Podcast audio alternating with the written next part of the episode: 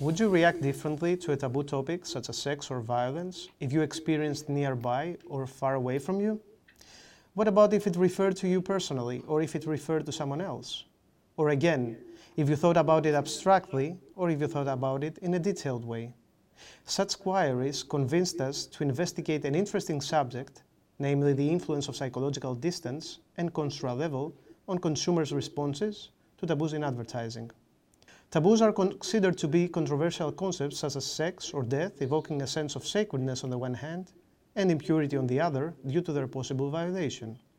Psychological distance reflects the degree to which an entity, whether that is a person, an object, an event, and so forth, pertains to a person's here and now experience, and it consists of different dimensions, such as a spatial, something that happens nearby versus something that happens far away, and the social one, something that happens to myself versus something that happens to someone else.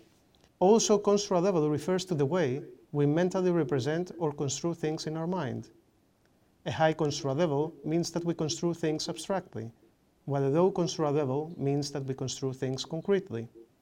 Construct level and psychological distance are positively related, so that the higher the distance, the higher the construct level.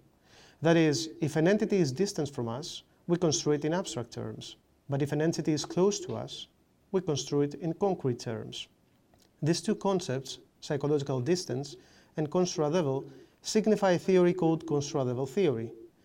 Given that taboo advertisements occur very frequently, we asked ourselves, can construct level theory help, help us understand how people react to taboos in advertising?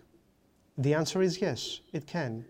By performing three experiments with more than 1,000 participants, we verified that in general, across different taboos such as sex, violence, as well as their mixture, for different advertised products such as perfume and alcoholic drinks, psychological distance, as well as construct level, do influence consumer responses, so that the higher the distance or construct level, the less intensified the unfavorable reactions.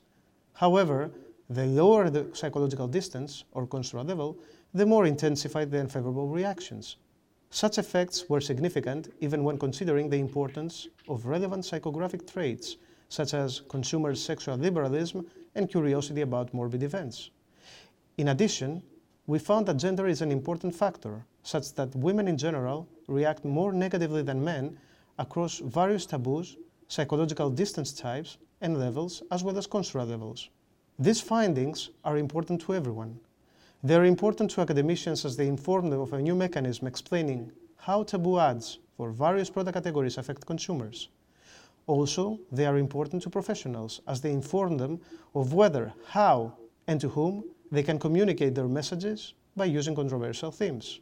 Finally, they are important to all of us as a society, as they help us to understand a contemporary desensitization phenomenon taking place due to our being bombarded with controversial stimuli while they also alert us about how this phenomenon works so that we can effectively protect ourselves.